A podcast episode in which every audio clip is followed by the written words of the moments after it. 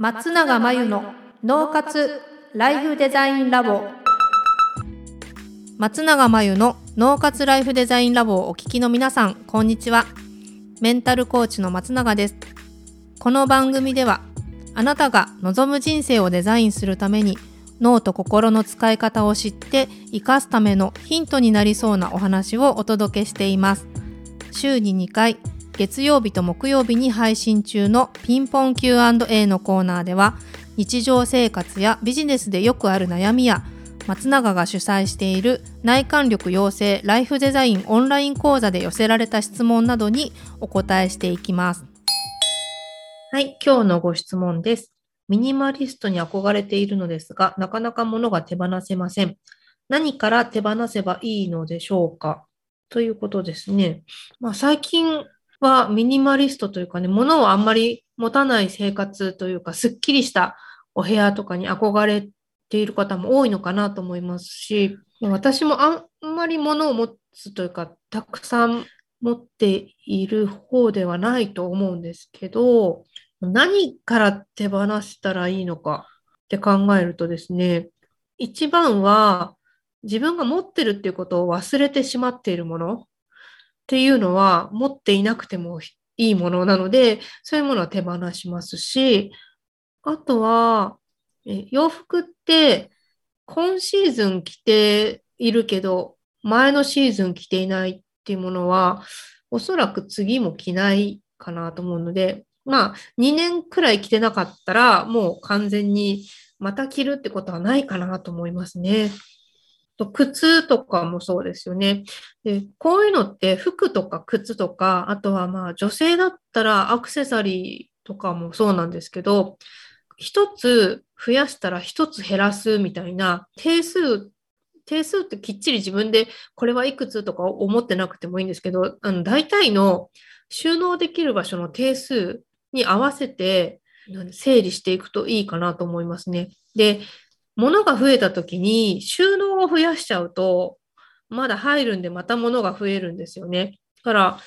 このエリアにいくつまでって入るもの決まってるじゃないですか。なんで、入るところがなくなったら何かを必ず捨てなければいけない時のはずなんですよ。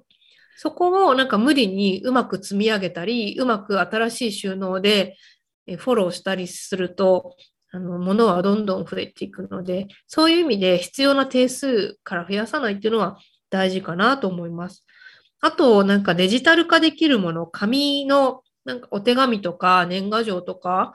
は整理してもいいかなと思いますよね。年賀状だったら、ここ2年分は、えー、ケースに入れて取っておくけれども、それまでの分は処分していますかね。ただ、あの、住所取っておきたいとか、この記念にっていう、そういう特別な年賀状もあると思うんで、そういうのはデジタル化すればいいと思いますし、うん、あの、紙系は、あの、整理できるものが多いのかなと思いますよ。はい。あと、まあ、書籍とかもそうですね。本も増えてしまうような方の場合は、読んでない本も読まない本っていうのは整理して、また必要な時に購入すればいいのかなっていうふうに思います。うん、これはちょっと難しいかもしれないんですけど、人からもらったもので、えー、もう使わないものというか、特にね、新しい恋愛がしたい人っていうのは、過去の恋愛でもらったものとかは、ない方が本当はいいです。それはいろんな意味で、いろんな意味があるんですけど、そういったものは処分した方がいいです。で、それ以外にも人からいただいたもので、もうお役目が終わってるようなものは、なんとなくね、人からいただいたものって、あの、整理しにくいんですけれども、えもういただいた時の感謝の気持ちと、はい、もう役目を終えたということで手放していってもいいんじゃないかなというふうに思います。どうでしょうか？自分なりに、まあ、定数を決めてみたり、それから今使ってるかどうかっていうのを判断基準にしてみたり、それから今の自分に必要かどうかだけではなくて、こう気持ち的にもう無関心になっているものだったり、あんまり気分が上がらないとか、気分がむしろ落ちてしまうとか、そういった対象のものは、もう確実に処分、処分というかね、整理する対象かなというふうに思います。ということで以上ピンポン Q&A のコーナーでした脳活ライフデザインラボ2021年の春から内観力養成ライフデザインオンライン講座をスタートしています。生き方と働き方を一致させてより望む人生を作っていくために自分との向き合い方整え方才能の引き出し方を身につけていただく講座です。